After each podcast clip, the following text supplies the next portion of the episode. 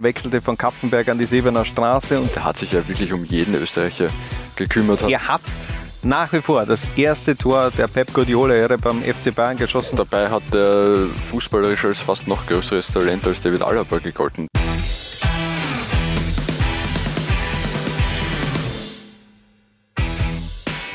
Laulines paniert, präsentiert von Gatorade mit dem heutigen Thema Mir san Rot-Weiß-Rot. Was wurde eigentlich aus den ÖFB-Talenten des FC Bayern München? Und da starten wir im Tor, Harald, gleich mal mit einem gebürtigen Münchner. Wie geht denn das? Der hat einen österreichischen Reisepass und hört auf den Namen Wolfgang Schober von 2003 bis 2007 in der Jugend an der Sebener Straße. Mittlerweile kickt er bei Union Vöcklermarkt in der Regionalliga Mitte. Der hatte zumindest eine Zeit mitgeprägt in der Jugend, wo ganz große Namen unterwegs waren. Ja, Toni Groß, Thomas Müller, Holger Bartstuber, das war so die Zeit, äh, wo man es aus dem Bayern-Nachwuchs noch zu den Bayern-Profis schaffen hat können. Im Gegensatz zu den genannten hat es er aber nicht wirklich geschafft. Er hat sich nicht durchsetzen können. 2007 dann der Transfer zu den Red Bull Juniors. Übrigens, ja, bitte. Nicht der einzige vom FC Bayern, der damals zu den Red Bull Juniors gewechselt ist in diesem Sommer. Mhm. Auch Louis Ngwatma Hopp ah, ist äh, stimmt, äh, von ja. der zweiten Mannschaft der Bayern äh, nach ja. Salzburg gewechselt. Ja, natürlich. Hat sich aber auch dann schwer getan bei den Salzburgern, ähnlich wie Wolfgang Schober. Auch der dann im Grunde nur, glaube ich, einmal auf der Bank gesessen oder eher nur eben Nummer zwei gewesen bei Red Bull Salzburg, hat nie im Grunde für die Kampfmannschaft gespielt. Dann über Hartberg, Ried, Wacker Innsbruck und äh, zwar schon Bundesliga und zweite Liga gekickt, aber mittlerweile auch schon seit 2014 bei Union Vöcklermarkt. Vor Schober schicken wir ein 3-4-3 aufs Feld und starten mit dem ersten Österreicher überhaupt bei Real Madrid, der 2015 dann nach München wechselte. Ja, der hat in der, in der Jugend von Real Madrid gespielt, Flavius Daniliuk. Ähm, spannende Karriere äh, hinter sich gebracht äh, von, von eben Real Bayern und dann in weiterer Folge Nizza und jetzt inzwischen bei Salernitana hat bei Bayern dann auch den letzten Sprung irgendwie nicht geschafft, war glaube ich sogar Kapitän der U19, die Youth League äh, gespielt hat.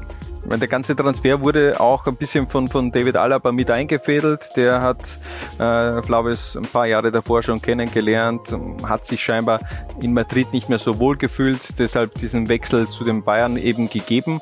Ähm, hat auch ein paar Mal mittrainieren dürfen in der Kampfmannschaft von Carlo Angelotti, aber schlussendlich nie wirklich durchgesetzt die witzigste äh, Flavius Danilio-Episode ist ja jene äh, aus dem ersten Corona-Lockdown. Da waren er und vier Mitspieler quasi alleine im Bayern-Campus, sechs Wochen lang. Und äh, was macht man, wenn man als äh, junger Mann im Bayern, im Bayern Campus ist? Ein Playstation spielen. Ja, oder, wie in seinem Fall, man trainiert sich in sechs Wochen sieben Kilo Muskelmasse an. Ich glaube, das ist in dem Proteinpulver geschwommen dort einfach. Ja, aber ganz ehrlich, das, das hat man, also das hat man dann auch wirklich äh, visuell gesehen, was da abgegangen ist in diesen, in diesen Wochen, wo man da eingesperrt war. Ähnlich wie bei Leon Goretzka, der glaube ich auch gerade die, diese Corona-Lockdown-Phase dazu ähm, genutzt hat, zum richtigen Viech zu werden. Also diese Viech-Transformation nicht nur bei Leon Goretzka, sondern eben auch bei Flavius Daniliuk. Im Gegensatz zu Daniliuk und Schober hat Marco Friedl auch für die Kampfmannschaft mal gespielt. Der war richtig lange im Bayern-Nachwuchs. Ja, der ist äh, sehr, sehr früh äh, aus Tirol nach München übersiedelt, äh, ist ein, ein Kirchbichler, äh, hat dann auch im, im Nachwuchs äh, in Kufstein gespielt, wer Kufstein kennt, das ist ja dann nur einmal über den Inn schwimmen und man ist mehr oder weniger in Deutschland. Ist als, als sehr junger Mann schon nach München und hat es aber auch ja, beim FC Bayern nicht letztlich geschafft, sich durchzusetzen, äh, im Gegensatz zu Werder Bremen, weil dort ist er inzwischen längst Leistungsträger. Ja, seit, 22, äh, seit 2022 sogar Kapitän vom Werder und dennoch schon auch eine ganz feine Phase erlebt. Marco Friedl bei den Bayern unter Pep Guardiola trainiert und Bundesliga-Debüt mit 19 Jahren für Bayern unter Jupp Heynckes. Das kann sich doch auch sehen lassen. Ähm, paar Tage davor schon in der Champions League debütiert gegen Anderlecht. Eine Position haben wir in der Abwehr noch offen und die bekommt Ili Salahi. Was macht eigentlich Ili Salahi? Seit langer Zeit nicht mehr Fußball spielen. Ähm, hat den Karlsruhe SC 2017 verlassen ähm, und äh, seitdem bei keinem Verein mehr gelandet. ähm, lebt in, in seiner Heimat Kapfenberg. Mhm. Ja, und das war's dann eigentlich. Also den, den Namen Ilis Alai werden die meisten vielleicht gar nicht mehr kennen. Der landete über ein Probetraining ähm, beim FC Bayern, wechselte von Kappenberg an die Sebener Straße und durfte dort sogar eben auch äh, für die Kampfmannschaft sein Bundesliga-Debüt feiern. Unter Pep Guardiola wurde gegen Augsburg für David Alaba eingewechselt. Genau, im April 2014 war das, wenn mich nicht alles täuscht. Wir wechseln ins Mittelfeld und starten mit einer Legende von 1860 München, die zunächst aber rot-weiß trug. Harald Czerny ist aus dem Admira Nachwuchs in den Nachwuchs des FC Bayern München gewechselt und das im Jahr 1990. 1860 Rekordspieler, er hatte dann elf Jahre im Blau-Weiß absolviert und ist mittlerweile Scout beim ersten FC Köln. Genau, hat unter anderem den Transfer von äh, Dejan Ljubicic äh, von Rapid nach Köln mit eingefädelt, sagen wir mal so. Machen wir weiter mit einem zentralen Mittelfeldspieler. Er wollte immer nämlich dort spielen. Bei uns darf er es jetzt auch. Gerne. David Alaba. Bayern und er, das war unterm Strich ein Perfect Match. Der war bei der Austria eigentlich drauf und dran schon in die, es zur Kampfmannschaft zu schaffen, hat äh, damals ein, das Wintertrainingslager er und äh, Alexander Dragovic sind sie hochgezogen worden, haben unter Georg Zellhofer das Wintertrainingslager absolviert. Ähm, da waren sie World 16, glaube ich. Ähm, kann mich noch erinnern, dass mich damals äh, Andy Lasnik, der bei der Austria gespielt hat, mal äh, zur Seite genommen hat und gesagt hat, du, da ist jetzt ein Junge bei uns, unglaublich wie arg und wie weit der schon ist. Das war David Alaba, das haben die Bayern auch so gesehen. Ähm, es hat sich dann nicht als Rückschritt herausgestellt, äh, nicht äh, aus der Profis zu spielen, sondern einmal im Nachwuchs beim FC Bayern äh, aufs Internat zu gehen. Ja, das ist schon äh, eine richtig geile Karriere, die David Alaba da in München hingelegt hat. Zehnfacher deutscher Meister, zweimal die Champions League äh, mit, äh, mit Bayern gewonnen, sechsmal deutscher Pokalsieger. Er war so ein bisschen der Ziehsohn von Franck Ribéry, ist mega gepusht von, von Louis van Gaal, hat zwar eine Zwischenstation bei TSG Hoffenheim gebraucht, glaube ich auch, um so den nächsten Step im Profibereich zu machen. Aber er kam dann zurück und war dann eigentlich auch gesetzt bei den Bayern. Was man zu David Alaba schon auch dazu sagen muss, und das sagt eigentlich jeder äh, der jungen Spieler, die nach ihm dann nach München gekommen sind, der hat sich ja wirklich um jeden Österreicher gekümmert, hat die unter seine Fittiche genommen, hat denen geholfen. Also der war da den, den Friedels und Daniliux und wie sie alle heißen, halt schon eine Riesenhilfe.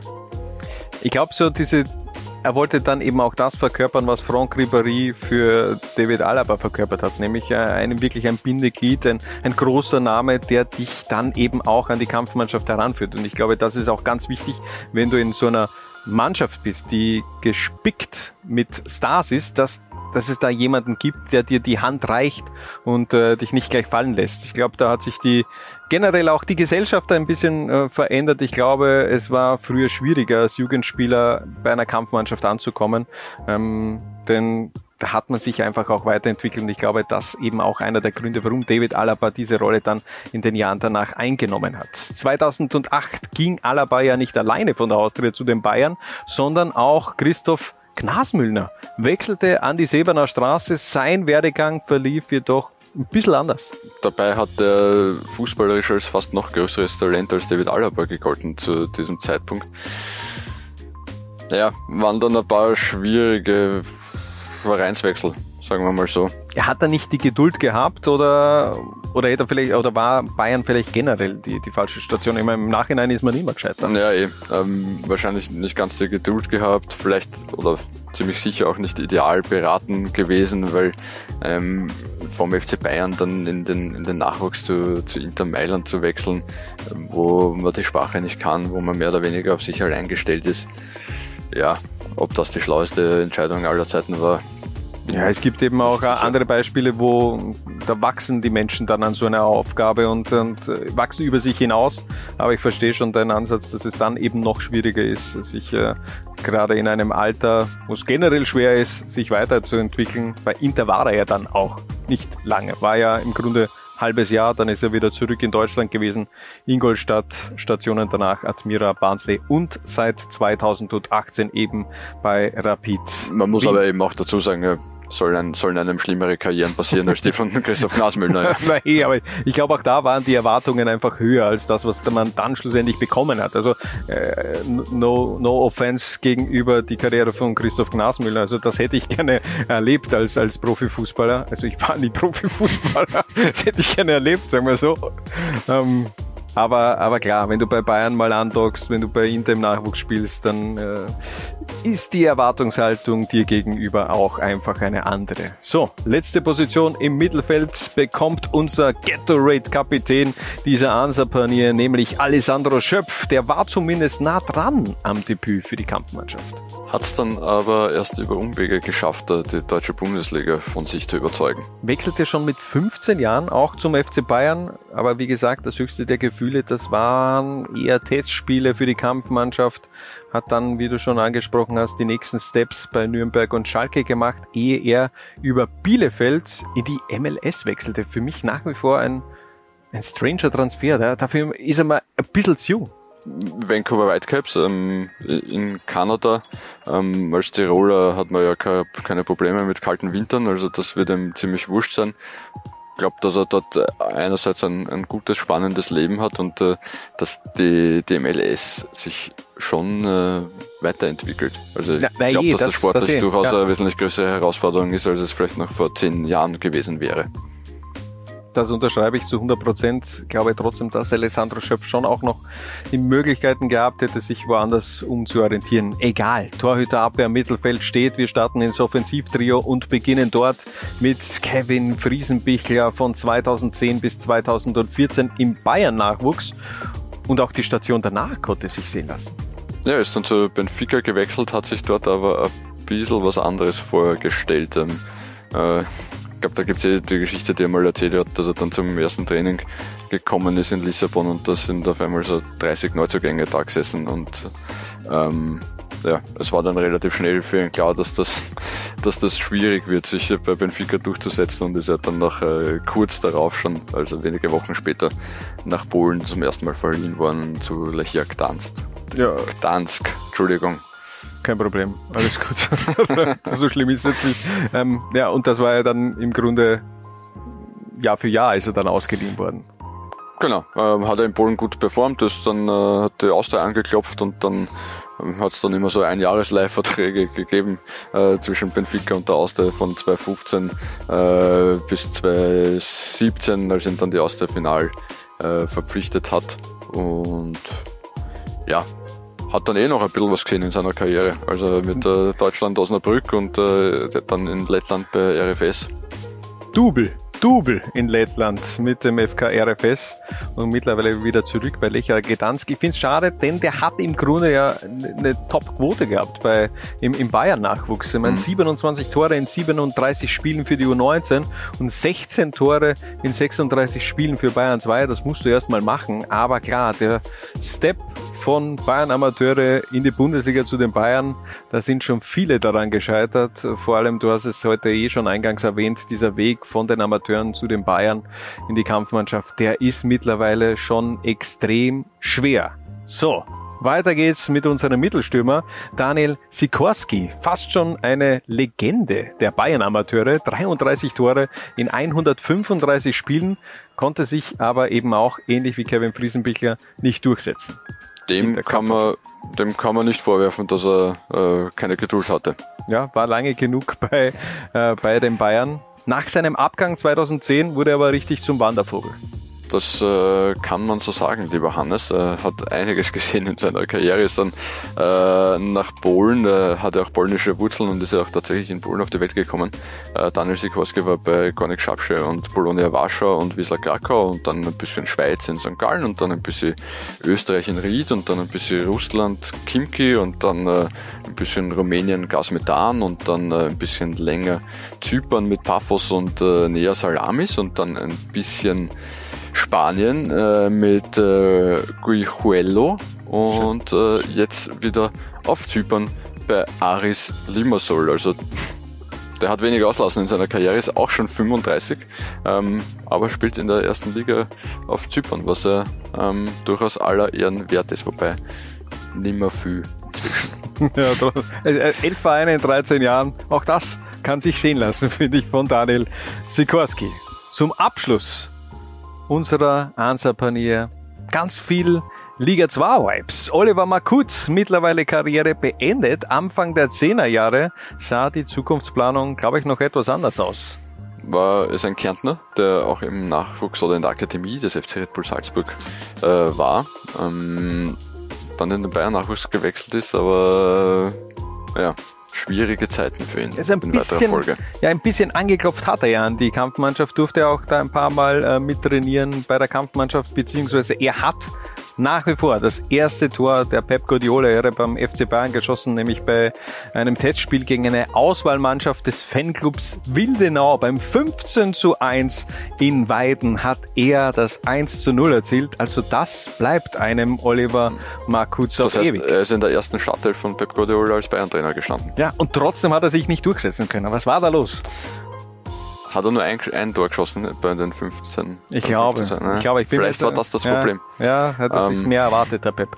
Ja, war nach seiner Zeit äh, in, in München dann vereinslos, dann ist er äh, bei, hat er bei St. Pölten angedockt, da hat er unter anderem auch bei den Amateuren gespielt, dann über den FAC und die Tenniskontakte seines Vaters zu Austria Klagenfurt Trainer Robert Michel äh, zurück in die Heimat äh, bei Austria Klagenfurt gelandet und dort hat er ja richtig abgeliefert. Ja, an der Seite von Dario Pecirep, also da hat er 2020 schon gehörig angeklopft an die Bundesliga mit den Klagenfurtern. Ein Jahr später hat es dann geklappt, aber da war er im Grunde dann nur mehr Backup. Da kam Markus Pink im Sommer und dann war Oliver Markutz eben nur mehr Einwechselstürmer. Genau, Peter Backholt hat nicht mehr so auf ihn gesetzt und dann sagte er mit, was war er damals, 26? Gut, ja. danke, wieder schon, ich höre auf. Ja, aber wieso auch nicht? Also wenn einer keinen Bock mehr hat und äh, vielleicht sich anders umorientieren möchte, und ich glaube, er ist jetzt im Finanzbereich tätig, zumindest hat es damals so geheißen, gehe ich davon aus, dass er schon einen, äh, einen guten Backup-Plan parat hat. Davon gehe ich auch aus und äh, ja, er ist ja noch äh, jung genug, um sich äh, beruflich neu zu orientieren. Ich glaube, äh, sein Vater ist ja Versicherungsmakler, also ist er auch so in dem Bereich oder ja. Äh, auch als Unternehmer tätig, also ja, ich gehe davon aus, dass Oliver Makutz, dass es ihm gut geht. Alles gut, Oliver Makutz. Das soll es dann auch gewesen sein. Von Real Madrid über Zypern, Polen, Kanada bis hin zu Vöcklermarkt ist da also alles mit dabei bei unserer Mir San Rot-Weiß-Rot 11. Was wurde aus den ÖFB-Talenten des FC Bayern? Wir sagen danke fürs Zusehen und bis zum nächsten Mal, wenn es wieder heißt Laula 1 paniert.